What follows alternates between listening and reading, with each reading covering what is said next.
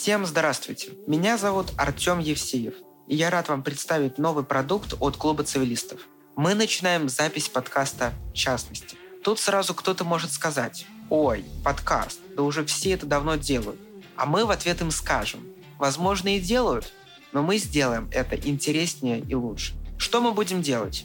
Мы будем приглашать известных ученых и практиков и будем с ними обсуждать конкретные узкие вопросы из сферы частного права – Потому что если разобраться в узких вопросах, то можно попробовать разобраться и в более общих. Мы все с вами прекрасно знаем, что юридические споры, обсуждения обычно являются довольно занудными и монотонными. Поэтому мы постараемся сделать наши беседы максимально яркими и запоминающимися, в том числе при помощи юмора. Наш подкаст рассчитан на всех тех, кто интересуется правом. Неважно, вы практик, теоретик или студент. Мы открыты для всех и каждого. Знаниями можно и нужно делиться. А в спорах, как известно, рождается истина. Если у вас будут какие-то комментарии и предложения по нашей работе, смело пишите нам куда только можете. Мы обязательно это изучим. Закончив это длинное выступление, мы приглашаем вас теперь послушать выпуск нашего подкаста.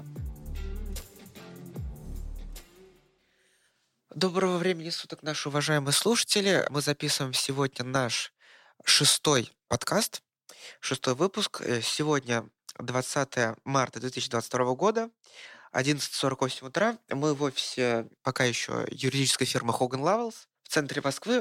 Погода шикарная, весна пришла. Да, это нас радует. И сегодня у нас в гостях прекрасный человек. Мне кажется, все ее ставят э, в нашем узком мире IP, который благодаря санкциям стал еще уже. Это Анастасия Сковпень, юрист компании Nestle в России и ведущий э, прекрасного телеграм-канала «Вычислить по IP», на который я вам всем рекомендую подписаться. Добрый день, Анастасия. Добрый день, добрый день. Большое спасибо, что к нам пришли. И сегодня мы решили поговорить про такую злободневную тему, про принудительное лицензирование. По сути, это можно назвать каким-то э, законодательным вариантом э, военного законодательства в IP. Вот. Так вот, Анастасия, давайте вот э, попытаемся объяснить нашим слушателям, которые, например, вообще не разбираются в IP, а таких большинство в России и в мире, Э, и это вообще неплохо. А что такое вообще принудительная лицензия, лицензирование, зачем это нужно знать и какие это имеет последствия для каждого из нас, для экономики и так далее? Окей, спасибо в первую очередь за такое приветствие. Очень рада быть в офисе, пока еще Hogan Lovells. Надеюсь, еще долгое время будет Hogan Lovells. А, про принудительные лицензии и почему для нас так важно знать, что такое принудительная лицензия. А, как ни парадоксально, э, редкий случай, когда дефиниция дает нам ответ на вопрос, что это такое. И мы понимаем, что лицензия – это некое соглашение между сторонами, а, которое устанавливает э, права и обязанности лицензиара и лицензиата относительно конкретного объекта, э, результата интеллектуальной деятельности. А, и вот когда мы говорим о принудительном лицензировании, мы с вами, вот делая акцент на эту принудительность, можем сделать вывод, что а, воля одной из сторон, в данном случае лицензиара, уже не имеет такого значения для заключения соглашения, как если бы это был обычный договор лицензии, э, лицензионное соглашение между двумя сторонами. В чем же проявляется эта принудительность? А, эта принудительность э, заключается в том, что в данном случае мы сегодня будем говорить, наверное, о двух статьях, о 1360 1362, поэтому я буду оперировать такими понятиями, как патент, изобретение, полезная модель промышленный образец. А, в данном случае мы понимаем, что правообладатель изобретения промышленного образца или полезной модели не изъявил желания заключить э, лицензионный договор или в случае российского законодательства не используют в течение какого-то периода лицензионный договор, либо лицо, которое обращается к правообладателю, к патентообладателю, не может использовать свое изобретение, а, то есть а, он обладает зависимым патентом, вторым патентом из-за того, что существует некий первый патент, оригинальный. То есть если суммировать, мы, говоря о принудительном лицензировании, говорим о э, неравности, отсутствия баланса, воли, волеизъявления и интересов двух сторон.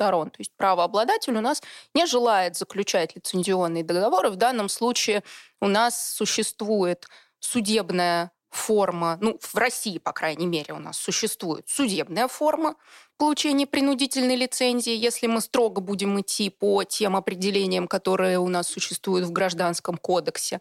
Ну, также у нас существует некий такой, э, не знаю, называть его суррогатом или не называть, э, статья 1360 которая у нас не называется принудительной лицензией, она у нас э, определяется как, если быть точным, использование, изобретение полезной модели и промышленного образца в интересах национальной безопасности. Почему так произошло, мы вот поговорим еще об этом.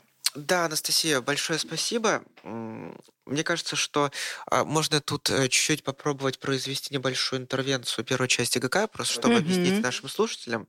Э, по сути, ну, если говорить очень грубо, грубыми аналогиями, то по сути, принудительное лицензирование является неким аналогом такого института в э, первой части ГК, как э, национализация. В каком смысле это является? Потому что у нас изначально в статусе КВО есть монопольное исключительное право правообладателя, патентообладателя, и в него вторгается государство или посредством нормативного акта правительства, как в 1360, или посредством судебного решения, и вот говорят, все, мы теперь, ваша монополия, она не полностью монопольная, вот есть не исключительная лицензия в пользу такого-то лица, который с удовольствием будет использовать ваши, ваш объект патентных прав. И еще, мне кажется, здесь э, можно говориться, что, по сути, вот э, сделаем еще вот такую ремарку. Вот э, по твоему мнению, принудительная лицензия – это что? Это договор все-таки или это нечто другое? Э, это хороший вопрос. Он как раз э, последует за моими комментариями к твоей аналогии, к национализации и использованию такого термина, как монополия в интеллектуальной собственности. Я его очень не люблю, потому что монополия — это все таки несколько иная вещь. Мы оперируем, когда говорим э, о отношениях конкурентных, а вот право интеллектуальной собственности к тем вещам, о которых мы говорим сегодня, относится достаточно опосредованно. Что касается национализации, в данном случае мы все-таки говорим не о национализации. В данном случае мы говорим о да, это определенное вмешательство государства, да, это административный элемент, особенно если мы говорим о, о статье 1360, когда инициатором у нас выступает именно государство, а не заинтересованное лицо. Но, тем не менее, это все-таки соглашение. Да, у нас есть определенные, вот если мы говорим о статье 1362, да, у нас есть определенные отношения. А, да, это заключение на определенных условиях а, договора, условия которого определяются решением суда. Когда мы говорим о 1360, вот здесь уже ситуация интереснее происходит, потому что формально, ну, до последнего времени у нас э, были но у нас только один случай применения статьи 1360. А, мы о нем чуть-чуть попозже поговорим. А, но, по сути, никаких отношений между лицом заинтересованным э, и, собственно, лицом, которое э, будет в дальнейшем использовать э, изобретение, полезную модель или промышленный образец, и лицом правообладателем, патентообладателем нет. Да? Вот здесь говорить о наличии договорных отношений, о наличии соглашения сложнее, появляются ли какие-то квази-отношения между этими двумя сторонами, тоже сложно сказать. Опять же, до последнего момента лицо, использующее патент, оно должно было оплачивать э, определенные э, лицензионные платежи, да, роялти, как их еще называют, в соответствии с теми требованиями, которые были установлены э, правительством Российской Федерации.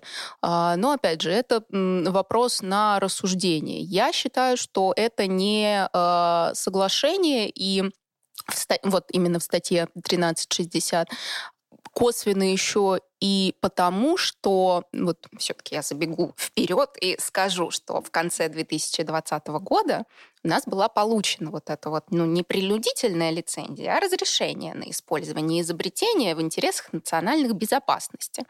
Это был лекарственный препарат, который был направлен на лечение тогда еще буйствующего коронавируса. Вот сейчас он, как мы все знаем, уже не буйствует.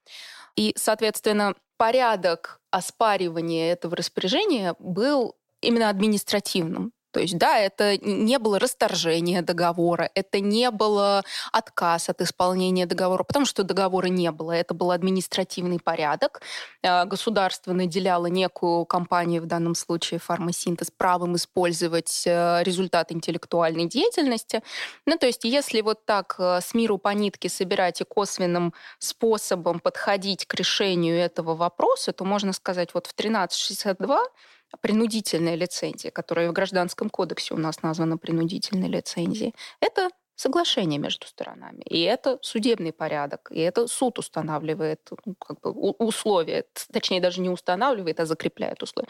1360 — это несколько иная история, а, мы о ней тоже поговорим. Да.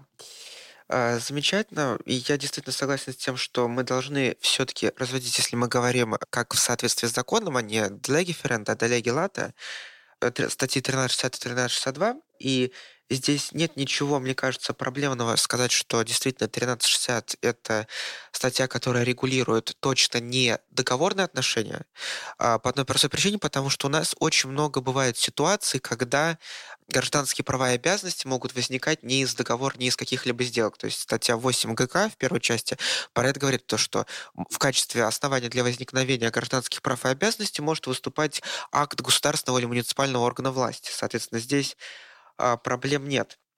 Мне кажется, мы уже э, немножко потизили э, наших слушателей, и мне кажется, уж сейчас логично будет перейти на шажок выше, пока еще шажок выше, когда международные договоры выше э, российского законодательства, и поговорить вообще откуда проистекает вот это, это институт принудительного лицензирования. И мне кажется, что здесь мы можем как раз перейти к соглашению ТРИПС. Да, соглашение по торговым аспектам прав интеллектуальной собственности. Россия пока еще а, страна-участница ВТО, ну, пока еще мы можем об этом говорить. А, и когда мы говорим о ТРИПСе, собственно, очень многие к ней апеллируют, когда говорят о принудительном лицензировании. А, собственно, это соглашение устанавливает так называемые другие виды использования без ну, другие виды использования запатентованного изобретения, либо ну, в, кон- в конкретно в дефинициях российского законодательства полезные модели промышленного образца без разрешения патентообладателя. А, и немаловажным, что было установлено в данной статье 31, это что законодательство член, страны-члена разрешает такое использование. И, соответственно, если законодательством такое использование разрешено, то оно может применяться. Но, соответственно, данная статья, она как бы сама по себе а, устанавливает достаточно широкий перечень тех условий, которые желательно в законодательстве должны существовать. А, и, соответственно, те признаки, а, которые нужно учитывать при ну, назовем это все-таки выдачей принудительной лицензии. Это в первую очередь это характеристики того объекта, о котором идет речь. Соответственно, лицо, которое планирует, ну вот если так, мы пойдем по верхам, потом будем углубляться. Лицо, которое планирует использовать этот запатентованный объект, оно либо обращалось с запросом к правообладателю, либо требование о получении запроса может быть нивелировано, может быть исключено в случае, если существует некая чрезвычайная ситуация или крайняя необходимость. Ну, то есть достаточно такие широкие определения, которые позволяют каждой стране-участнице варьировать, что же она под этим понимает. Ну и, соответственно, использование, объем и продолжительность такого использования, оно ограничивается целями, для которых оно было разрешено. То есть если мы будем говорить по текущей ситуации, вот у нас в 2020 году возник коронавирус. Коронавирус не длится бесконечно, да, мы не думаем, что он будет длиться бесконечно, поэтому если мы перенося эту ситуацию на использование без разрешения патентообладателя его изобретения, например, некоторого активного вещества, лекарственного препарата, мы можем говорить о том, что вот это вот использование, оно должно было ограничиться целями защиты здоровья населения конкретной страны. А, и э, что немаловажно, такое использование, оно не может быть исключительным. Да? Мы говорим, когда о лицензиях, они могут быть не исключительными и исключительными. Когда мы говорим об исключительных, подразумевается, что э, другого лицензиата, который обладает исключительной лицензией, быть не может. Ну, это, опять же, мы должны понимать, когда обращаемся к статье Гражданского кодекса, Гражданскому кодексу, ну и, и просто текстуально пытаемся определить, что же это под собой понимает. В данном случае принудительная лицензия исключительно, естественно, быть не может, потому что мы в таком случае лишим возможности правообладателя заключать лицензионные договоры с другими э, заинтересованными лицами на тех условиях, на которые правообладатель согласен. И э, вот, наверное, если попытаться подняться на ступенечку выше, то все-таки ТРИПС, оно дает э, понимание широкое. Да, вот оно не называет это принудительной лицензией, к ней может относиться. И когда согласие от правообладателя не получено, и когда э, есть чрезвычайная ситуация, и когда есть э, там, первый патент и второй патент зависимый, то есть это достаточно такая сборная статья, которая подразумевает под собой все возможные случаи вот этого использования без согласия правообладателя. Mm-hmm. Да, Анастасия, э, полностью согласен. Действительно, мы должны понимать, что вот российское деление квази-принудительного лицензирования на 1362 это, по сути, искусственное разбиение того, что ТРИПС вот называет другими видами использования без разрешения патентообладателя. Именно так называется вот статья 31 ТРИПС. И то, что мы действительно вот тут должны зафиксировать, это то, что ТРИПС а, распространяет вот процессуальные и иные гарантии для патентообладателя, для иных заинтересованных лиц на все вот случаи такого использования, когда у патентообладателя никто разрешения не спрашивает. То есть, вот, наверное, мы об этом еще поговорим, когда будем говорить про постановление правительства, которое изменило методику исчисления роялти по статье 1360, что возмещение должно быть справедливым, соответствовать экономической ценности, что у патентообладателей должны быть э, процессуальные гарантии возможной защиты их э, нарушенных да, судебный прав. пересмотр. Да, судебный там. пересмотр или иной независимый, да, вот.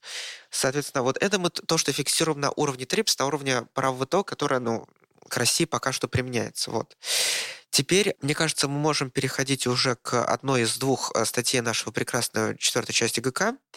И давайте начнем, наверное, с менее грустной, а более веселой, с статьи 1362, потому что э, по ней уже есть э, относительно немного судебной практики, и ну, она до этого чаще использовалась, чем статья 1360. Вот, поэтому давайте поговорим об этом. Вообще, что там закреплено и вообще зачем нам это? А, да, я думаю, что нам вообще важно еще раз обратить внимание, что статья 1360 и статья 1362 это не единственное условия и не единственное положение Гражданского кодекса, которое определяет принудительное лицензирование. Мы о них говорим э, ровно потому, что сегодняшняя повестка э, задает необходимость о них поговорить, а, поэтому на них делаем акцент. Относительно статьи 1362, как э, верно отмечено, они уже имели свою минуту славы а, и очень э, взбудоражили в свое время рынок, если можно так сказать, юридически и фармацевтически так уж получилось. А, ну, фактически, если мы говорим о принудительном лицензировании по статье 1362, мы говорим о ну, двух достаточно обособленных самостоятельных составах. Потому что в первом случае мы говорим а, о э, неиспользовании либо недостаточном использовании а, запатентованного объекта в течение определенного отрезка времени.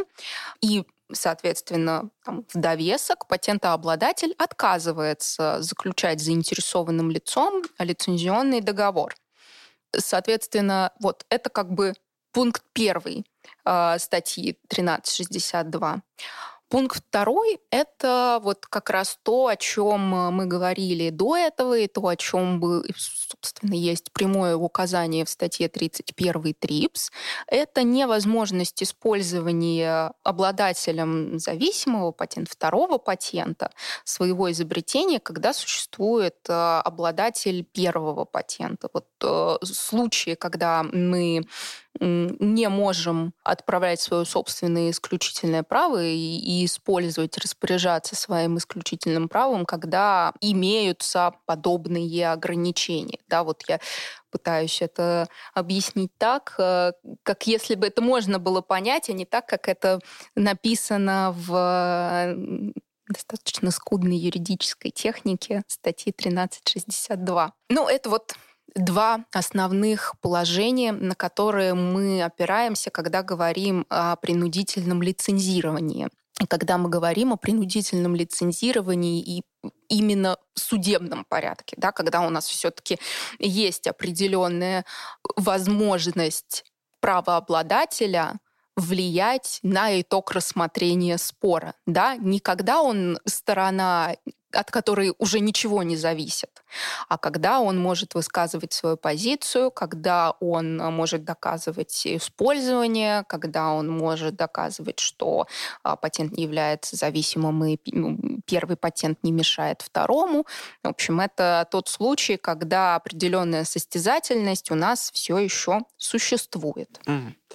Да, действительно, по сути, у нас в статье 1362 содержится два независимых основания, они просто объединены общим заголовком. И давайте попробуем поговорить вначале про какие-то э, общие процедурные вещи. Вот одним из э, важных составляющих обоих э, юридических составов доказывания является соблюдение специального э, претензионного порядка то, что необходимо направить, э, то есть если лицо, например, неважно, по пункту первому или по второму пункту, хочет использовать э, запатентованный объект э, патентообладателя, но, например, или в силу недостаточного использования, или э, в силу того, что у заинтересованного лица у него э, зависимый патент, э, оно не может это делать, вот, и соответственно, такое заинтересованное лицо должно обратиться к э, патентообладателю ну, с, э, с просьбой вступить в переговоры и обсудить возможность выдачи лицензии обычной, нормально, договорной.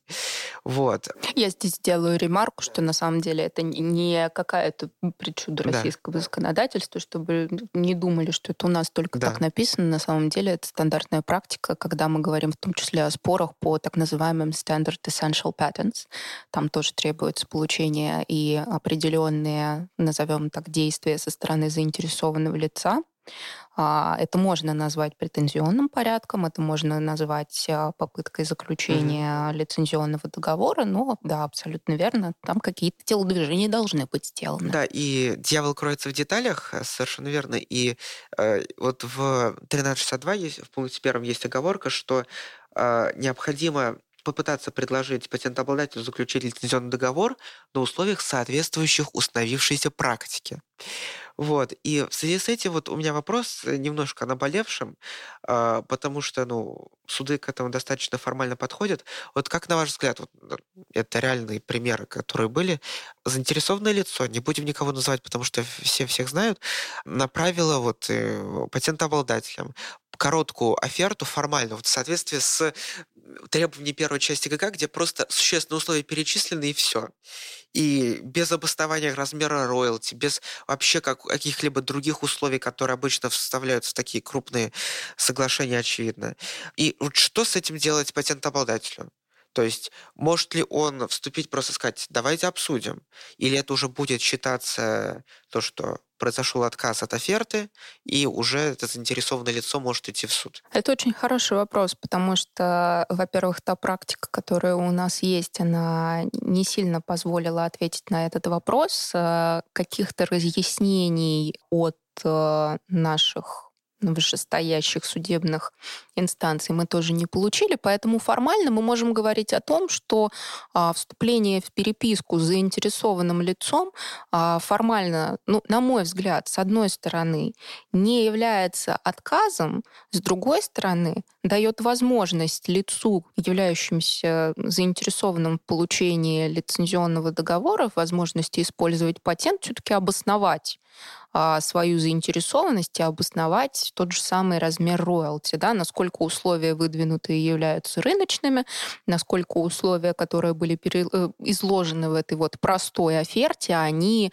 ну, фактически отвечают интересам не только самого лица, которое хочет этот патент получить, но и правообладателя, который тоже на, э, скажем, на условиях благотворительности не согласен сотрудничать. Поэтому, на мой взгляд, в данном случае вступление в переписку э, с заинтересованным лицом э, будет, наверное, в контексте того, как это трактуется нашими судами и в контексте отношений, которые мы можем наблюдать между правообладателями и э, производителями, ну, если мы говорим о фармацевтических компаниях дженериков, это вот попытка все-таки прийти к какому-то общему знаменателю, потому что я более чем уверена, если проигнорировать это письмо, как часто бывает в российском законодательстве, ни к чему хорошему и в судебной практике, ни к чему хорошему это, естественно, не приведет. Потому что суд будет считать то, что вы не вступили в отношения, вы проигнорировали, вы отказались, ну и, соответственно, доказательственной базой того, что вы считаете, ну вот здесь уже немножечко такой процессуальный момент будет, хорошо получить доказательства, чем обосновывают такую сумму, до того, как вы придете в суд. У вас будет возможность подготовиться к тому, что вы услышите в суде и каким аргументам будет прибегать э, сторона, заинтересованная в получении патента. Поэтому если вы их получите заранее в ходе такой вот э, эпистолярной связи с э, заинтересованным лицом, это может и вам сыграть на руку в будущем. Опять же, с оговоркой, что все те дела, которые были по статье 1362 э, в России закончились, ну, вот в среднем по больнице скорее заключением мировых соглашений. Да. Да, да действительно так. А, мне кажется, здесь еще э, важно сделать такую оговорку, что ну, к сожалению, некоторые суды как раз, ну, по сути, дела принудительного лицензирования не так много. Мы говорим, по сути, про количество дел, которое точно до 10, это в лучшем случае. И, соответственно, в некоторых делах суды очень формально подходили вот к а, этому условию про а, необходимость направить патентообладателю предложение заключить лицензионный договор, а, как то, что если патентообладатель а, говорит, а давайте обсудим, то это, по сути, является отказом от оферты. Вот в контексте первой части ГК, когда у нас очень жесткие правила, вот э, Mirror Image Rule, что акцепт должен 100% отражать э, оферту, а если ты что-то иное говоришь, помимо того, что да, я принимаю, то это означает, что от, ты совершаешь отказ от оферты и готов э, обсудить какие-то несколько иные условия. И вот это опять-таки вот этот подход в правоприменительной практике, он немножко контрастирует с тем, что написано опять-таки в той же самой статье 31 ТРИПС, потому что там говорится про необходимость вступить и провести переговоры. То есть э, согласитесь, что вступление и проведение переговоров это совершенно иное, чем оферта и акцепт, потому что оферта и акцепт это окончание переговоров, если они хорошо закончились. Э, ну, может быть, оферта также начинать переговоры, то есть типа стать первым мотиватором таким. Ну, действительно, это веселая тема для обсуждений. Но давайте уже перейдем к конкретным составам. И вот начнем с первого, который э, получил чуть меньшую публичную огласку в связи с тем, что было меньше дел по нему, тем более вот по фармацевтическим патентам было, мне кажется, вообще не было. Это про те случаи, когда у нас имеется э, дефицит, по сути. Вот то, с чем мы сейчас столкнемся, очевидно. То есть недостаточное предложение для рынка. То есть э, условие звучит так. Не используется, либо недостаточно используется патентообладателем запатентованный объект в течение четырех лет, если это изобретение, и три года, если это полезная модель. И вот здесь такой банальный вопрос. Но вот вообще э, для наших слушателей в IP очень много крутится вокруг понятия, что такое использование. И вот в контексте этой статьи, вот что вы понимаете под использованием? Потому что под использованием можно понимать очень много. Например, вот если мы вспомним Индию, то там под использованием не понималось ввоз товара на территорию страны. И, соответственно, говорил, что использовать только если вы построите заводик свой и будете это производить. Вот как по-вашему, вот есть ли какие-то предпосылки к такому толкованию? И вообще, а, что мы должны понимать под использованием вот в данной статье? Угу. Опять же, вопрос э, хороший ровно по той причине, что э, наши рассуждения могут очень сильно отличаться от того, что считает суд, как суд хочет применить эту статью. А если трактовать положение статьи, пункта первого статьи 1362, исходя из того, что мы считаем возможностью, что, что мы считаем э, исключительным правом на запатентованное изобретение и что мы подразумеваем под использованием, то в совокупности, если мы будем толковать эти положения, это может быть и импорт, это может быть и реализация, это может быть и, ну вот, действительно в понятиях э, Индии построить заводик и начать это все производить. То есть это совокупность действий, связанная с тем, что вы либо вводите товар в гражданский оборот, либо подготавливаете его к вводу в гражданский оборот.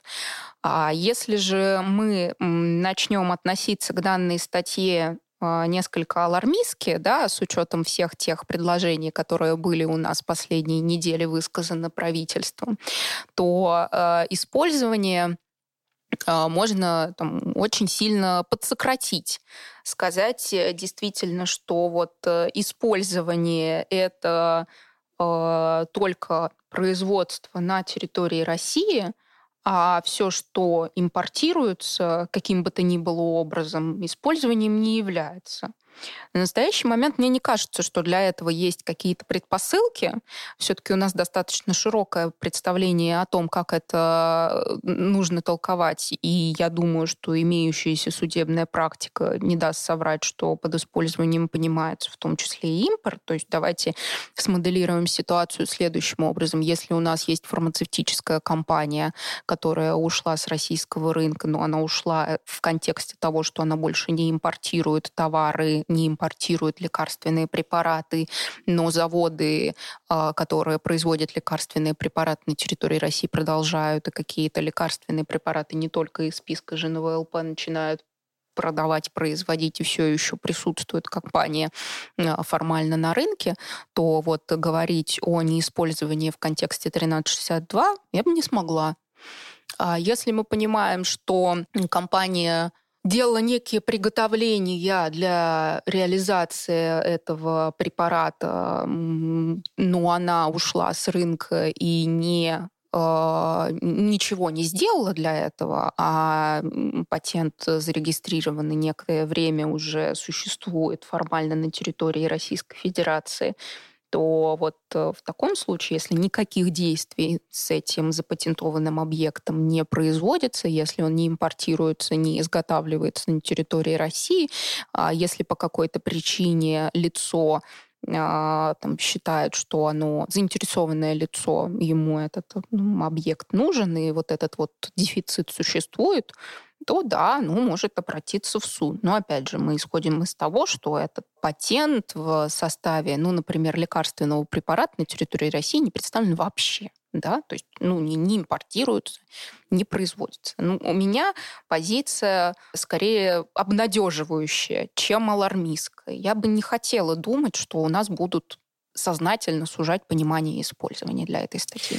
Да, на это стоит надеяться, и мне кажется, здесь э, достаточно ярким примером является опыт Индии, потому что вот в как раз индийском законодательстве, законе о патентах, э, содержится формулировка, что в контексте вот, э, основания для выдачи предварительной лицензии в связи с недостаточным использованием, использование понимается вот так-то, так-то, так-то, и туда не входит э, импорт товаров и так далее. И в IP все знают этот кейс 2000 конца 2012 начала 2013 года, когда индийский дженерик Натка обратился в компетентный индийский госорган, там административный порядок, за выдачей вот как раз принудительной лицензии на этом основании, в связи с тем, что на территории Индии этот э, патент не использовался в том смысле, что не производились товары на заводике, они просто импортировались э, на территории Индии. И в итоге все это дошло аж до Верховного суда Индии, и принудительную лицензию поддержали все инстанции компетентные. Но, как ни странно, это стало единственным кейсом о выдаче принудительной лицензии в Индии по вот этому основанию. Соответственно, по сути же, когда вот э, этот кейс пошел в массы, о нем узнало мировое сообщество, по сути, э, все фармкомпании стали резко думать про то, что, а может быть, вообще уйти из Индии и так далее. И как только, вот, э, мне кажется, на таком уже скорее политическом уровне осознали, что не нужно так делать, то и как бы новых принудительных лицензий соответствующих дел просто не последовало. И мне кажется, в этом контексте как раз это является обнадеживающим, что у нас уже есть опыт крупного государства, который показывает, что лучше так не делать, потому что это может привести к разным нехорошим последствиям. Окей, а, соответственно, мы разобрали первое основание, и как в школе движемся дальше по тексту. И у нас идет второй пункт, второе основание из статьи 1362 ГК РФ, которое более, э, более интересно ну, в нашей злободневной ситуации, потому что этот пункт как раз использовался максимально активно, начиная с 2016-2017 года, да, э, в отношении фармацевтических патентов, так называемых. И ну, я кратко смоделирую ситуацию, которая как раз послужила триггером для всех этих кейсов. Это то, что в России достаточно много фармацевтических компаний, дженериков, и некоторые из них решили зарегистрировать свои собственные патенты. Но мы не будем как бы никого осуждать, просто мы скажем, что эти патенты, которые зарегистрировали эти э, дженериковые компании российские, они были очень похожи. Мы сейчас не говорим про какие-то юридические критерии, а скорее вот про такое общее понимание. Они были очень похожи, э, как в авторском праве вдохновлены вот, э, э, патентами Big Pharma, ну, условно, крупных фармпроизводителей иностранных. И после того, как вот дженерики получили патенты на свои изобретения, они через какое-то время стали а вот как раз направлять оферты э, этим крупным фармацевтическим компаниям с предложением, что вот у нас якобы есть зависимый патент, зависимое изобретение, а у вас есть основной вот патент давайте заключим лицензию, иначе мы обратимся в суд. И в суд они действительно обратились, и было очень много дел, то есть просто вот некоторые дела, мы без номеров, потому что это разговорный жанр, подкаст, но вот дело Селджин, дело Байер, дело, дело э, Майер Скрип, дело Навартис, это просто вот четыре первых дела, которых я сразу вспомнил, там их было гораздо больше, э, дело Орион э, и так далее. И вот давайте, Анастасия, просто поговорим с вами по поводу того, вообще, что это за основание, правильно ли, что это у нас есть в российском законодательстве, и как его на самом деле нужно при, применять э, с учетом того, какая у нас уже имеется практика. Угу.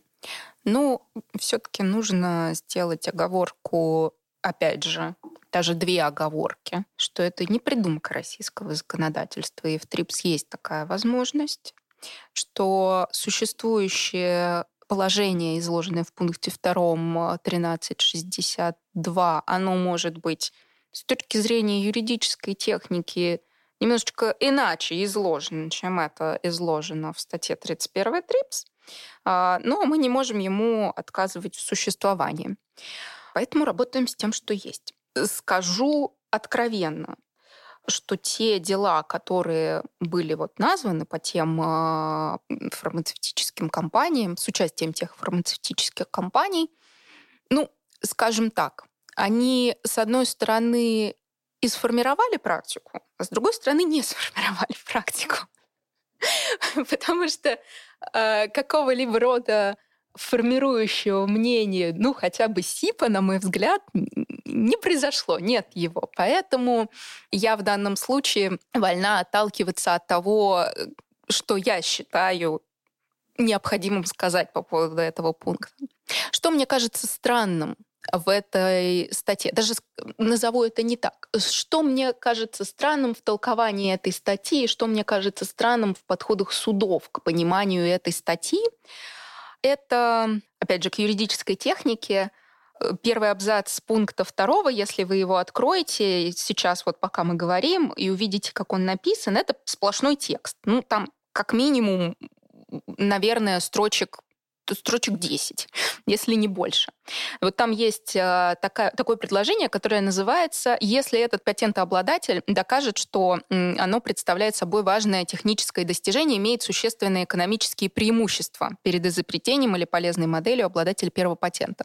Переводя на человеческий язык с юридического языка, что это значит?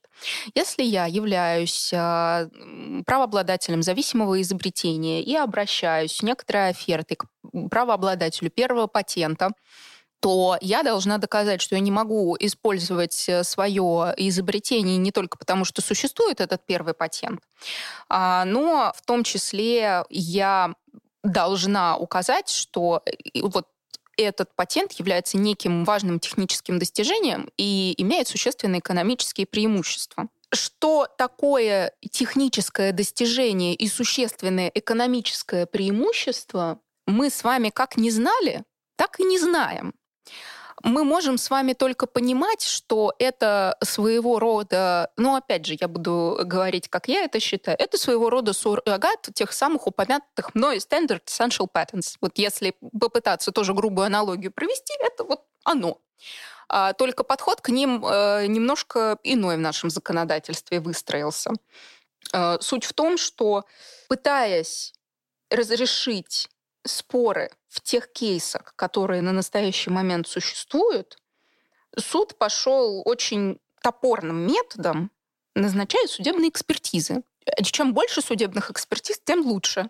Желательно это такой подход, видимо, у нас складываться будет в ближайшее время. Но опять же, не патентные поверенные, привлеченные к рассмотрению этого вопроса, не сам суд, не дал ответ на этот вопрос. То есть если и высказывать мне какие-то претензии к, этой, к этому пункту статьи 1362, к той практике, которая сложилась, к тем подходам, которые у нас существуют в, в сознании некоторых производителей дженериков, то вот эти вот пять слов «техническое достижение имеет существенные экономические преимущества» это как бы краеугольный камень, вокруг которого мы все с бубнами и танцуем. Но к выводу мы никакому не приходим. То есть я вам сейчас не скажу, что такое техническое достижение, важное техническое достижение и существенные экономические преимущества. Ну и суд этого не сказал. Вот, собственно, наверное, если у нас будет развиваться практика э, в прекрасной России будущего, то на это следует обратить особое внимание, если у нас еще гражданский кодекс доживет в том виде, в котором он существует сейчас, и мы на день 20 марта 22 года его сейчас цитируем. Конечно, действительно, надежда умирает последней. И действительно, мы спустя 6 лет с момента начала этих прекрасных дел до сих пор не приблизились к пониманию вот этих каучуковых норм, оценочных критериев.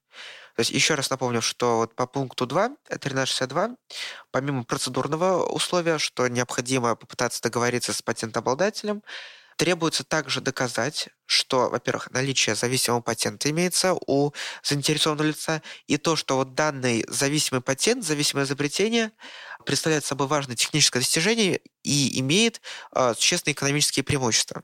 И здесь как бы сразу возникает такой вопрос, на который дженерики очень так ярко давали ответы, что такое вот важное техническое достижение, существенные экономические преимущества. Я вот помню их логику, она была такая прямолинейная, что аж хотелось плакать от изумления. А то, что важное техническое достижение коллеги, выдали патент, значит, Роспатент признал это важным техническим достижением. Хотя потом э, Роспатент даже направил специальное письмо, где сказал, что он такими вопросами не занимается. Он просто проверяет э, какое-то техническое решение, даже не достижение на соблюдение критериев патентоспособности. А, да, да. И, и в первую очередь, если уж мы будем настолько э, спускаться к позитивистам, то на ступенечку ниже, то, э, ну, объективно, давайте не отходить от норм гражданского кодекса. Что-то я не помню, чтобы у нас в четвертой части где-то к э, признакам э, патентоспособности изобретения было, было отнесено важное техническое достижение и существенные экономические преимущества. Ну вот, отвечая на топорные аргументы, топорными контраргументами. Да, как говорится, нужно говорить на, яз- на языке оппонентов, чтобы тебя услышали. И вот по поводу существенного экономического преимущества, там тоже была такая же логика примерно. Типа, смотрите, наш лекарственный препарат, он дженерик и он дешевле. Как бы супер идея, супер аргумент. Э, в каких-то случаях это поначалу вообще очень сильно убеждало судей, потому что чем топорнее аргумент, тем зачастую он лучше заходит к какому-то судье. Но факт остается фактом. Действительно, вот э, вы правильно очень отметили, что последнее время это тренд, что суды перекладывают, по сути, с себя обязанность по разрешению спора на каких-то судебных экспертов. И действительно, вот с одной стороны, их можно понять, потому что, ну, э, мы должны оговориться, что вот 1362 ГК, это вот статья про принудительной лицензии, она рассматривает, э, то есть она триггерится и применяется в судебном порядке, но какими судами? Это очень важно. То есть не судом по интеллектуальным правам, казалось бы, хотя дел таких должно быть очень мало, это не помешает бы загрузке суда по интеллектуальным правам, вот как бы тоже вопрос на э, полях, а судами первой инстанции, вот арбитражными судами субъектов. И очевидно, что там, ну, э, вряд ли у судей есть возможность прям специализироваться на IP-спорах, и поэтому они считают, то есть а, это их и желание даже, мне кажется, э, качественно разрешить спор, если его передать, по сути, на рассмотрение экспертам каким-то. А у нас, по-моему, все дела рассматривались в СГМ, правильно я понимаю? А. По-моему, одно только в Московском. Да, области. да, да, одно в Московской области, это, если не ошибаюсь, по делу как раз Байера. Угу. Вот, у судьи Худгарян. Вот, э, запомните эти, эту фамилию, это страшно, вот. И остальные, ну, я не ручаюсь за все, но точно большинство в СГМ, да, и примерно у одних и тех же судей. Ну, это в копилочку к тому, что можно было бы этих судей и э, разгрузить. У них и так полным-полно да. дела от восьмой заповеди. Да, и вот, по сути, давайте попытаемся вот встать на позицию такого судьи, у которого каждый день, там, например, 30 заседаний, как минимум, и вот Перед ним формулировка «наличие зависимого патента», важное техническое достижение и существенность экономических преимуществ. Плюс необходимо, ну, если мы прям вот идеальный судья какой-то, который все равно должен прибегнуть к экспертам здесь так или иначе, про то, что предложение, которое направил, э, направило заинтересованное лицо к патентовладельцу, оно должно соответствовать сложившимся в практике условиям. Получается, здесь вот, вот как, на ваш взгляд, сколько экспертов и каких специ... специальностей должно быть? Вот если вот прям э, передавать все вопросы на решение экспертов. Мне кажется, это просто какой-то должен быть э, суд присяжных из экспертов, простите за такие очень грубые аналогии. Ну, вот объективно это не те вопросы, которые должны разрешать эксперты. У нас каких экспертов привлекают? Ну, это патентные поверенные. Вот оставьте патентным поверенным, пожалуйста, ту область, на которую они имеют хоть какое-то влияние, там, где они смогут ответить как минимум, является ли этот патент зависимым. Да, они, они смогут ответить на этот вопрос. Вот вопрос о том, э, важное техническое достижение и существенные экономические преимущества, ну, это вот как раз к вопросу э, загрузки судьи. Стороны должны не полениться собрать э, доказательства, суд должен не полениться их исследовать. Это должны быть ну, как минимум, а, те ну, по-моему, это базовые вещи. Я, я не могу ответить на вопрос, какие это могут быть эксперты, потому что для меня странно передавать такие вопросы экспертам.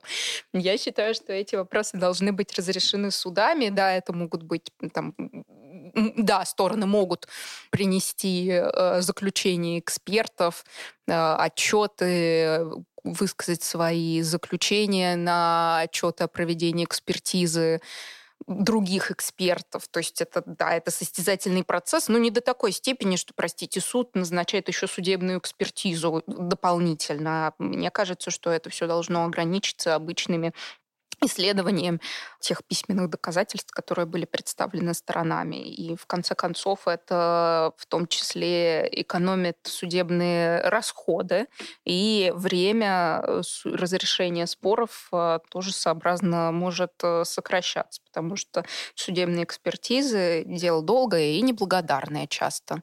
Да, но кто-то может не согласиться, сказать, что речь идет о таких очень значимых финансовых вопросах. И, ну, честно, вот что делать судье, ну, гипотетическая ситуация, если сторона э, заявителя и э, сторона ответчика, они приносят разные заключения специалистов несудебные, которые имеют против, э, совершенно диаметрально противоположные выводы. Ну, естественно, так, так и будет примерно.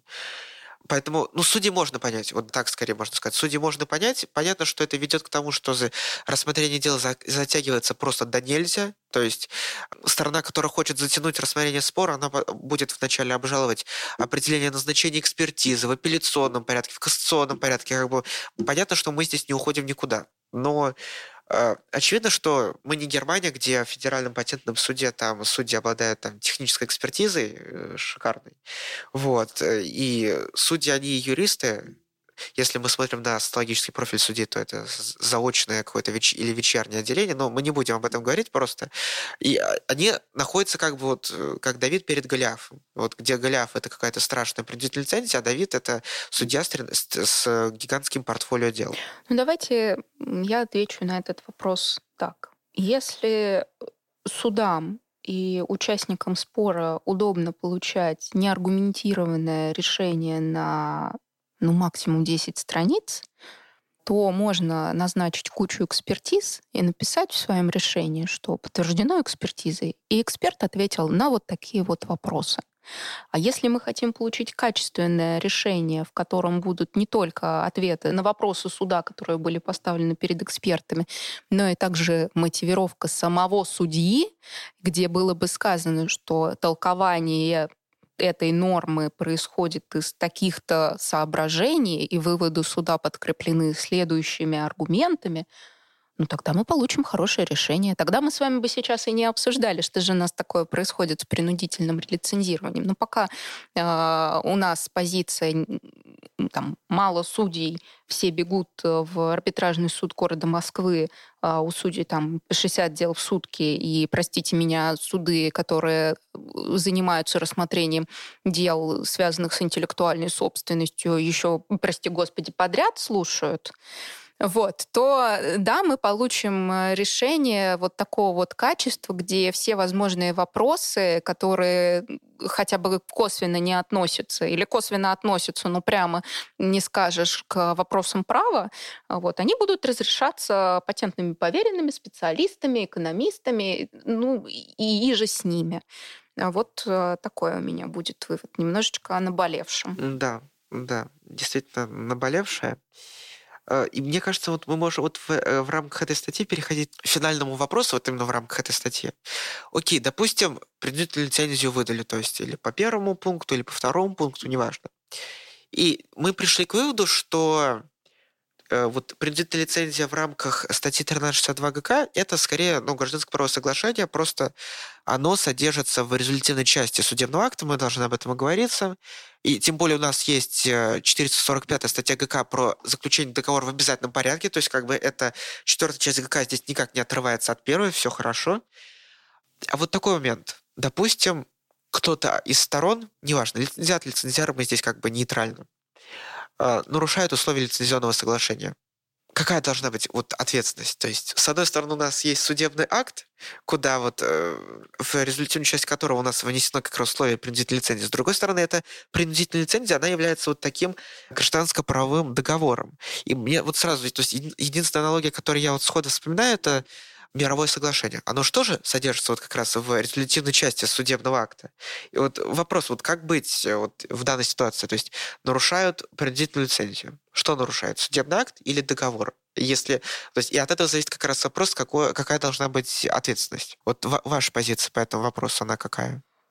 А, несмотря на то, что мы в самом начале нашего подкаста в самом начале нашего диалога рассуждали о, том, а, что же все-таки статья 1362 и 1360 — это договор, не договор, в каких отношениях находятся стороны, все-таки мы должны презюмировать, что те отношения, которые подкрепляются судебным актом, и те существенные условия, которые изложены в судебном акте, я полностью соглашусь, это все-таки мировое да, ну, своеобразное мировое соглашение. По аналогии, если мы тоже такая очень грубая аналогия. У нас сегодня день грубых аналогий будет.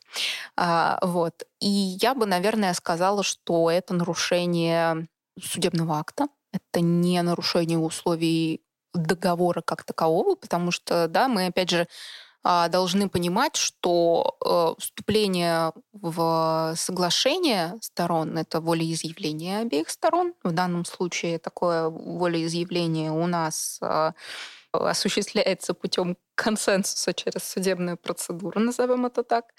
А, я бы сказала, что последствия будут э, такими же, как если бы они были при нарушении мирового соглашения. Вот моя позиция складывается из э, попытки смоделировать ситуацию нарушения одной из сторон. А, к сожалению, поскольку у нас нет аналогов, кроме мирового соглашения, видимо, мы к иным подходам мы не сможем обратиться, на мой взгляд. Я бы не смогла с уверенностью сказать, что у нас существует некая, некая возможность применить договорную ответственность в данном случае.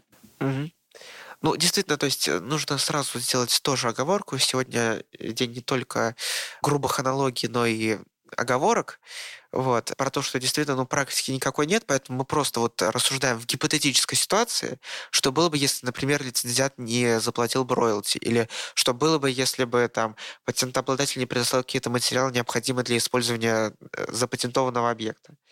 Но вот, честно, мне кажется, что здесь мы можем... Э, то есть просто мне кажется, что вот, окей, допустим, была нарушена принудительная лицензия, которая является частью судебного акта. Что можем взыскать? Астрант. Да, вот в такой логике, если это э, мы считаем, что был нарушен в первую очередь судебный акт. Астрант. Астрант, он куда уходит? не потерпевшему, он уходит в государство. То есть, по сути, за счет потерпевшего обогащается не потерпевший, а государство вот, за счет этого нарушения. И, ну, честно, вот э, у меня такая позиция, что мне кажется, что это не совсем разумно, потому что, ну, право, оно должно поощрять э, поведение, которое законно, и создавать стимул для того, чтобы э, потерпевшие, они могли подавать иски, защищать свои права и получать возмещение, возвращаться в статус-кво. А если мы говорим про сценарий, когда у нас э, ответственность только за нарушение судебного акта, то ну, мне кажется, таких стимулов особо нет, потому что э, наруш... как его, потерпевший ничего, по сути, не получит, он накажет э, нарушителя, но и на этом и все. И вот и, исходя из этой логики, мне кажется, что мы можем, например, говорить о том, что ну, гипотетически, что было бы справедливо, не можем говорить, а вот было бы справедливо вот в моей вселенной, что можно взыскать убытки там или компенсацию, ну, в зависимости от того, или, например, э, допустим, ну, правда, этого в практики никогда не было. В, в тексте результативной части, где принудительная лицензия, например, попросить суд включить неустойку.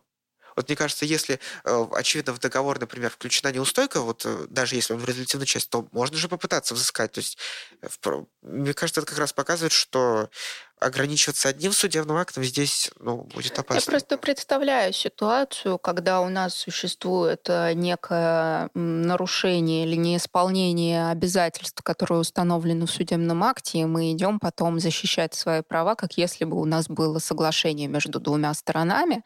А, и что-то мне подсказывает, что суд придет к выводу, что мы избрали ненадлежащий способ защиты своего нарушенного права.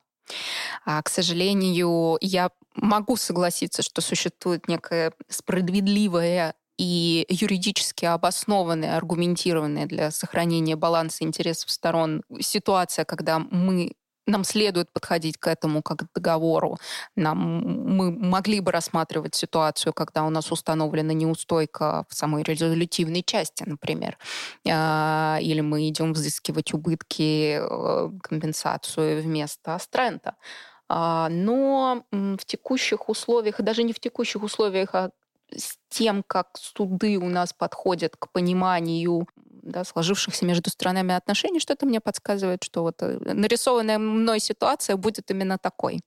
Да, и вот в продолжение вашего тезиса тут нужно еще оговориться, что, ну окей, если мы, допустим, например, признаем, что можно взыскать там привлечь к договорной ответственности, это не будет отменять того, что нарушен судебный акт, и гипотетически это вызывает риск какого-то такого неосновательного обогащения, или, вернее, скорее не неосновательного обогащения, а просто ответственности э, нарушителя дважды за одно и ну, то же. двойная ответственность. Да, двойная ответственность, да. вот. А, поэтому, ну, действительно, то есть это спорный вопрос, это максимально сейчас абстрактный вопрос, потому что, ну, практики никакой нет. А если мы говорим про то, как формулируются условия лицензионного договора, принудительной лицензии в результативной части, то там вообще про неустойку ничего не говорится. То есть там, вот честно, это страшно, когда ты видишь договор только из состоящий из существенных условий. Ты думаешь, откуда его взяли? Из странички Баргинского ветеранского какого-нибудь? Боже упаси. Вот. Окей, мне кажется, мы уже достаточно посвятили времени статье 1362 ГК, и мы можем переходить вот к самой противоречивой норме. Писк моды теперь нынешний. 1362 это уже old school, а вот 1360 это та норма, которая ну, является вот последним писком моды, если так можно говорить про законодательство. А, давайте поговорим об этом. Во-первых, о чем эта статья? Давайте напомним нашим читателям, слушателям еще раз. А, как мы уже сказали, у нас есть определенное разделение. Да, существует статья 31 ТРИПС, которая закрепляет условия, иные способы использования без а, согласия патентообладателя. Вот у нас есть принудительные лицензии. А есть э, некая такая вещь, как использование изобретения полезной модели промышленного образца в интересах национальной безопасности. А мы как раз, э, когда говорили о статье 31 э, ТРИПС, мы обращали внимание, что вот этот вот судебный, скажем так, ну даже не судебный порядок, а вот э, попытка получения согласия правообладателя патента может быть проигнорирована или может быть э, снята э, в случае некой чрезвычайной ситуации или другие обстоятельства там, крайней необходимости. И вот как раз э, статья 1360 до последнего времени она определяла вот как раз такую ситуацию чрезвычайную, которая связана с защитой национальной безопасности, когда правительство Российской Федерации имеет возможность без согласия патентообладателя, но с уведомлением его в кратчайшие сроки и с выплатой ему соразмерной компенсации а, разрешить использование э, патента. Э, надо сказать, что каким-то невероятным образом а, статья претерпела изменения. Тут тоже пойдем по хронологии э, развития истории с этой статьей. Достаточно давно в эту статью планировали внести изменения. Вот сейчас она выглядит так, как у нее хотели внести изменения, если я не ошибаюсь, сейчас с 2008 или 17 даже года, или 18 вот здесь меня цифры могут подвести. Но не суть. Суть была в том, чтобы добавить в эту статью условия о крайней необходимости, которая связана с обеспечением обороны, безопасности государства, охраны жизни и здоровья граждан. Вот это вот вся история, когда государство нас пытается защитить. Ну и, соответственно, определить методику определения размера компенсации. Оговоримся, что до 2020 года эта статья, она была такой спящей. Про нее говорили, а, ее знали, она существовала, но ее не использовали. А, соответственно, в ней, как это часто бывает, в нашем законодательстве было написано, что правительство что-то может определять, что-то может разрешать, кому-то даже деньги может платить. Но как оно это делает, как оно разрешает, определяет и сколько оно будет платить денег, не было установлено. И вот, э, вот эта методика а, и, собственно, весь порядок обращения правительства или к правительству, он был, ну, скажем так, э, принят если я не ошибаюсь, даже после того, как у нас было получено вот это распоряжение правительства о выдаче согласия на использование этого лекарственного препарата. То есть о чем мы говорим сейчас. Фактически правила игры были приняты после того, как эта партия и игра была сыграна. У нас было выдано согласие на использование лекарственного препарата компании «Фармасинтез». Да. А, но правила выплаты компенсации и порядок определения э, компании, которая будет использовать этот патент, они фактически находились в подвешенном состоянии и не были приняты. А у нас есть фактически, ну вот на настоящий момент у нас есть методика определения размера компенсации, и то, о чем мы говорили, а, методика невыплаты компенсации. Как вы можете знать, если правообладатель относится, патентообладатель относится, его, он зарегистрированный ему домицилий находится на территории недружественных стран Российской Федерации, сколько у нас там сейчас, 48 стран? Э, ну, учитывая, что в Европейском Союзе 27, угу. то это примерно такие цифры, да, вроде да, соответствуют да. действительности. Да. А, так, ну да, 27, 28 с э, Великобританией после Брекзита, США, Австралия, Швейцария, Япония. Ну да, да. Что-то, что-то туда стремится. Там даже Албания, Черногория. Ну, нормально, хорошо. Хорошо, нормально. Все, кто присоединился. А, Все... ну и скандинавские страны да. тоже. Да. Ну, ну, понятно. Да, окей. В общем, о чем мы ведем речь? Если худо-бедно, ну, то есть определимся с э, нарративом этой статьи. Но у нас существует некая чрезвычайная ситуация, а для того, чтобы разрешить эту чрезвычайную ситуацию, нужно некое запатентованное, будем проще говорить, изобретение. Правительство Российской Федерации считает, что не требует отлагательств э, ситуации, нужно спасать страну и выдает согласие на его использование некой организации, некой компании на территории Российской Федерации. А, при этом э, нужно уведомить в кратчайший срок патентообладателя и выплатить ему компенсацию. Как выплачивать эту компенсацию? Регистрацию есть некая методика. А, и э, вот э, эта методика была принята в 2021 году, а в 2022 году, в котором мы с вами все еще находимся, была определена э, следующая, ну как бы было установлено следующее, а, что если выдано это разрешение на использование патента в соответствии со статьей 1360 правительством, то ставка выплаты роялти равна 0%. Да? То есть мы фактически ничего не платим за использование патента, если правообладатель у нас находится из недружественной страны. Ситуация, прям скажем, странная.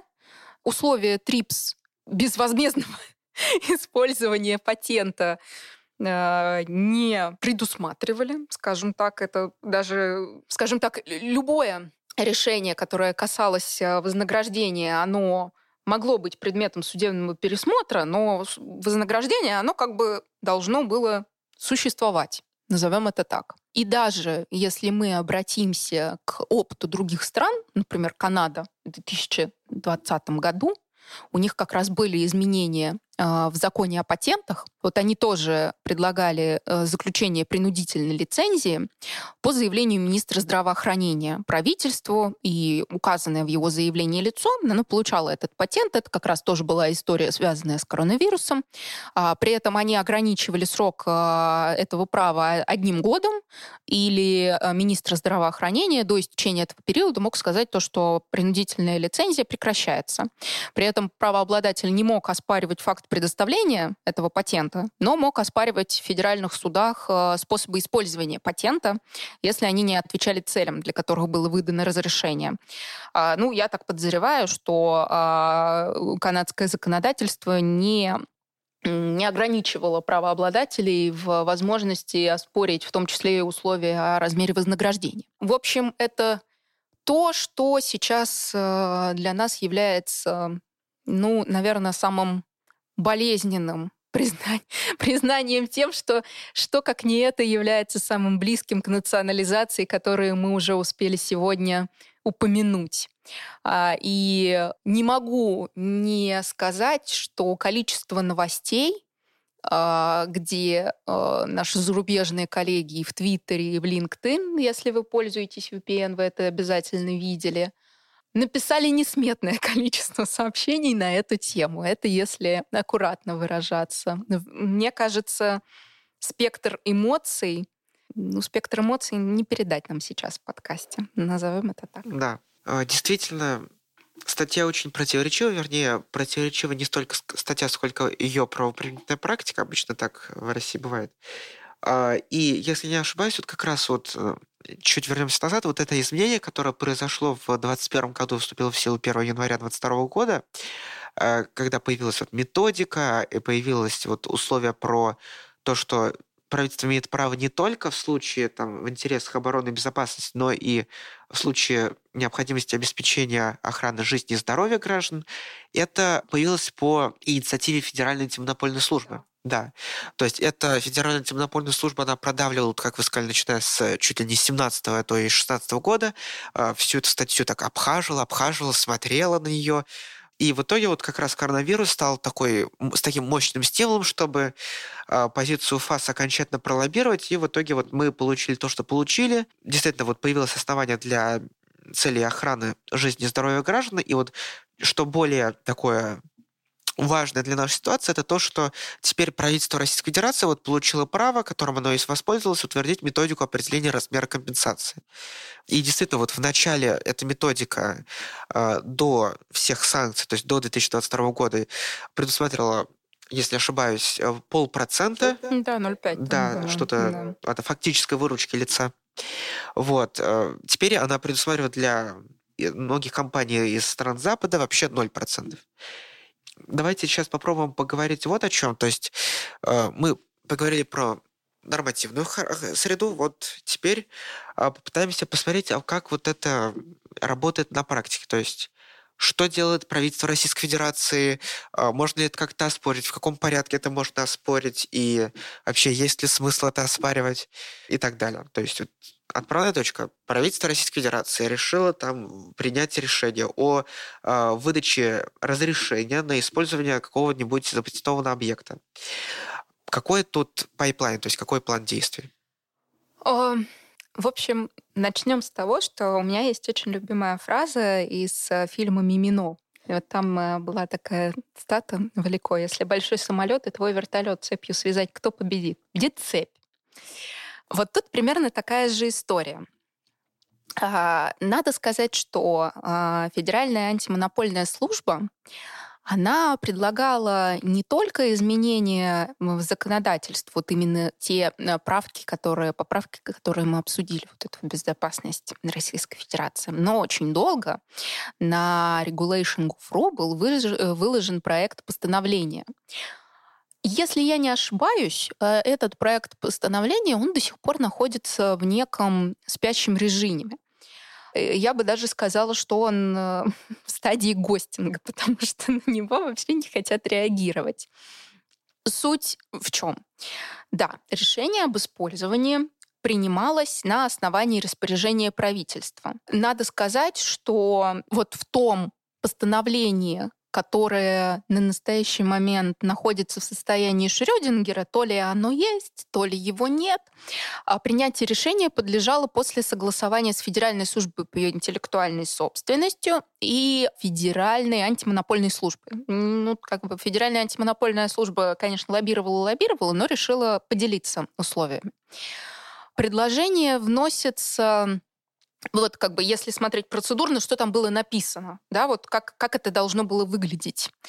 А предложение должно было вноситься в правительство федеральным органам исполнительной власти, которые осуществляют функции по регулированию соответствующей сфере. То есть мы можем предположить, что в случае с лекарственными препаратами это должен был быть Минздрав или министр здравоохранения.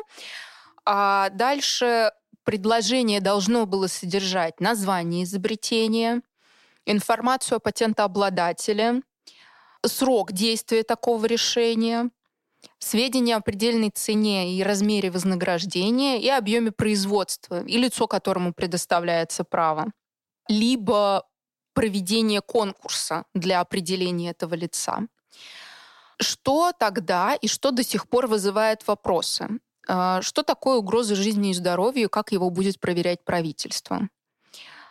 Как должен проводиться этот конкурс для определения этого лица? Каковы были порядки на тот момент и критерии определения размера вознаграждения? Бог с ними, методику, слава богу, у нас определили, оставим их за границей. И, соответственно, срок тогда предоставления разрешения был сообразен сроку прогнозируемого действия обстоятельств, составляющих, создающих угрозу. Всем понятно, никому не понятно, что это значит.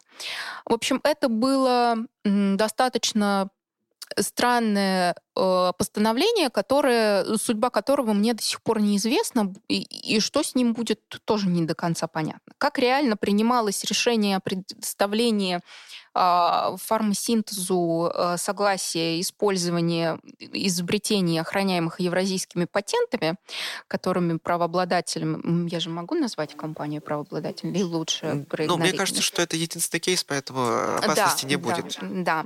В общем, было 31 а, декабря, это был новогодний подарок для компании Gelit или Galit, в зависимости от того, какой транслитерации вы придерживаетесь. В общем, 31 декабря 2020 года было издано распоряжение 37 718-р, согласно которому э, фармасинтезу, акционерному обществу фармасинтез, было разрешено использовать три евразийских патента, которые принадлежат э, компании США.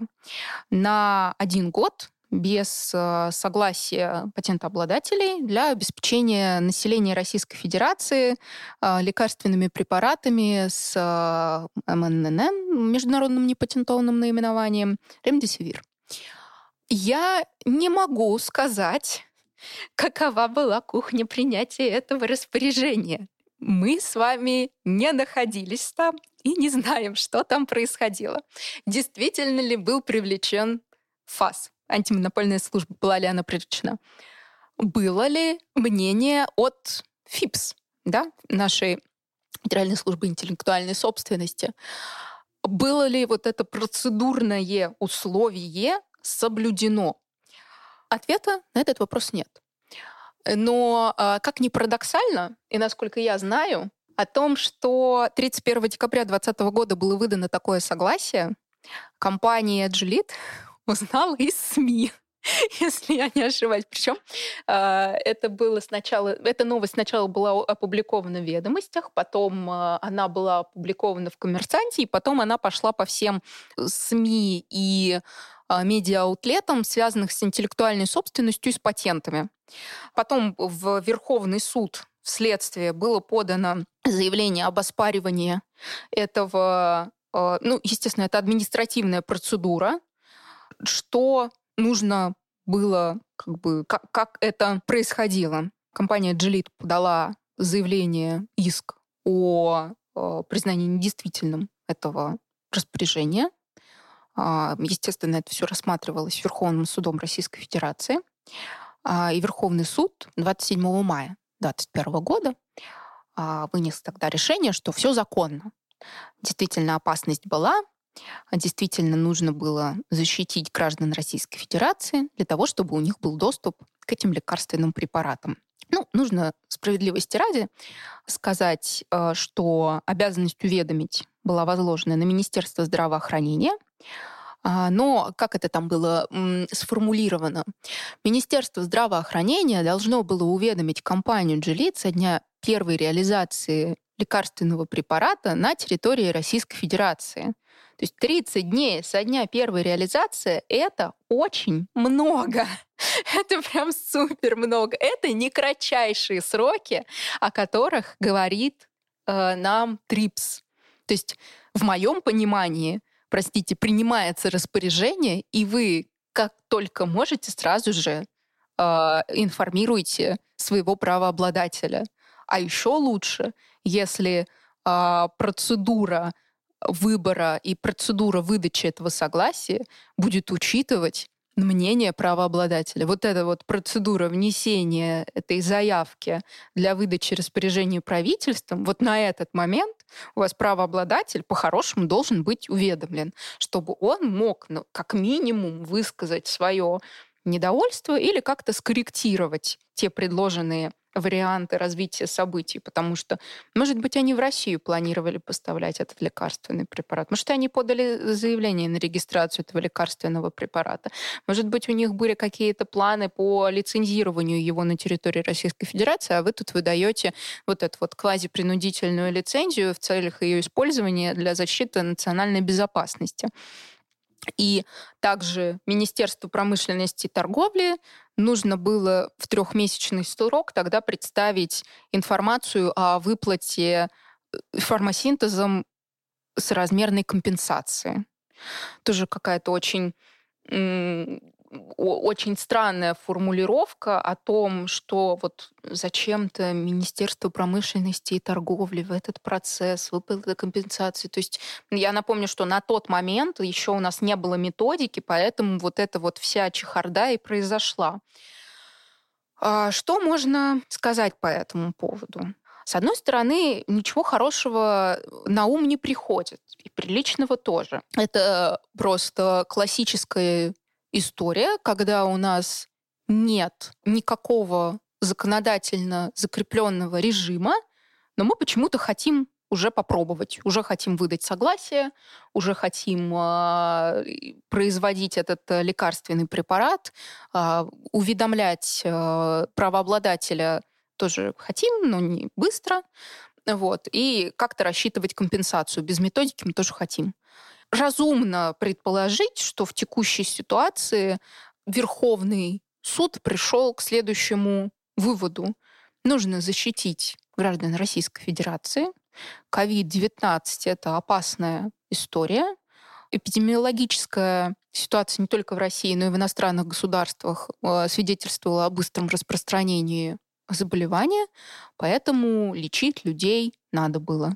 Для меня остается единственным неразрешенным вопросом, наверное, больше на бытовом уровне, чем на, э, ну, назовем это так, на юридическом. А что же вы так долго все тянули? Почему до конца декабря 2020 года, а не раньше. Ну, видимо, все находились в шоке и вспомнили о статье 1360 только под Новый год.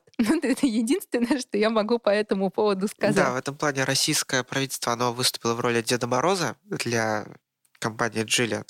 Кстати, вот вы рассказали по поводу того, что вот есть вот это такой призрачный проект постановления правительства, который подготовил ФАС России. Э, где он как раз предусматривал, что будет активно участвовать в работе этого механизма административного. И, по сути, вот мне кажется, что у нас есть небольшой инсайт, который мы можем просто вы, выцепить из вот этого решения э, Верховного суда в административном порядке. Административное исковое производство было э, по заявлению Джиллиан.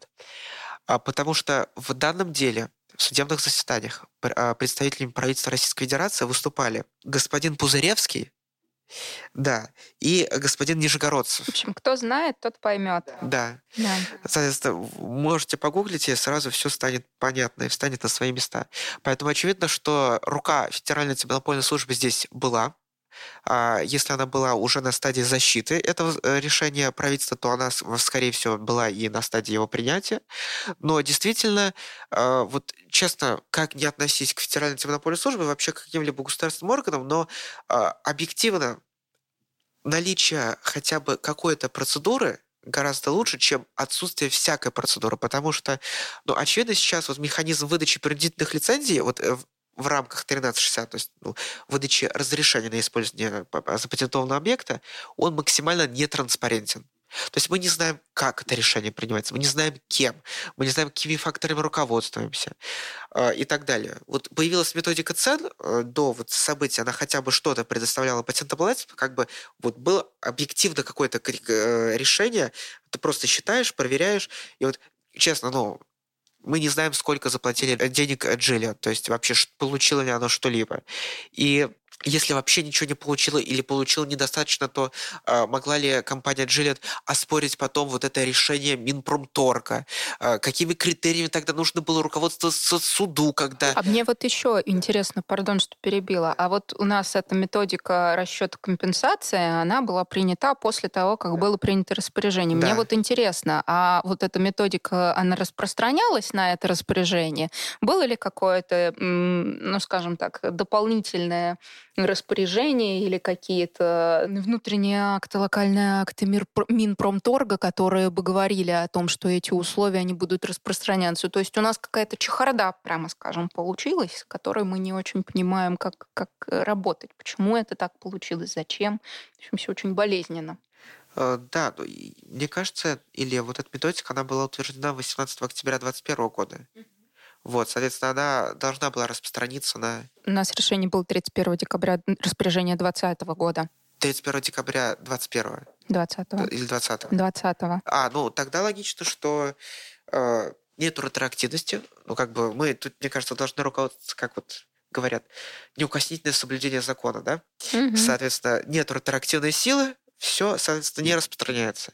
И Ну вот поэтому я и задавалась вопросом, Да. бы- бы- были ли они защищены хотя бы этой методикой. Да, но мне кажется, вот эта методика, она, с одной стороны, ну, является таким хотя бы минимальным достижением, с другой стороны, а вот если патентообладатель не согласен с том, что эта компенсация соразмерна, получается, ему нужно оспаривать не э, распоряжение правительства, не, не Да, нормативный правовой акт, методику. а методику, то есть оспаривание нормативного правового акта, что вообще уже уходит, уводит нас в какую-то фантастику. В итоге появляется больше вопросов, чем ответов. Окей, мне кажется, что на этом можем наше обсуждение постепенно заканчивать. Мы э, с вами за эти почти полтора часа, боже, как быстро летит время, Ого. а, мы за эти полтора часа смогли обсудить, безусловно, частично шапочно, а, частично по верхам, такой неоднозначный институт принудительного лицензирования. А, Поговорили о ТРИПС, статье 31 ТРИПС, о двух статьях ГК 1360-1362.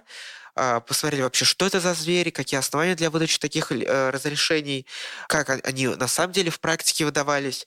И в конце мы еще э, и вишенка на нашем э, торте нашего подкаста стала статья 1360 и э, последнее распоряжение, распоряжение 2020 года правительства Российской Федерации, декабря, по выдаче вот принудительной лицензии, ну, разрешения э, на использование патентов компании Gillette. Э, и, кстати, она тоже была продлена. Да-да-да. Да, пошла такая новость. Вот. Да, еще лучше. Вот. На этом можно заканчивать. Хорошо. Спасибо большое, что были с нами. Слушайте нас на всех аудиоплатформах. Подписывайтесь на социальные сети Клуба цивилистов. И обязательно подпишитесь на телеграм-канал «Вычислить по IP». Это будет интересно не только тем, кто специализируется в праве интеллектуальной собственности, но вообще всем, кто хочет расширять свой кругозор, потому что там очень много интересной информации по моде, по fashion.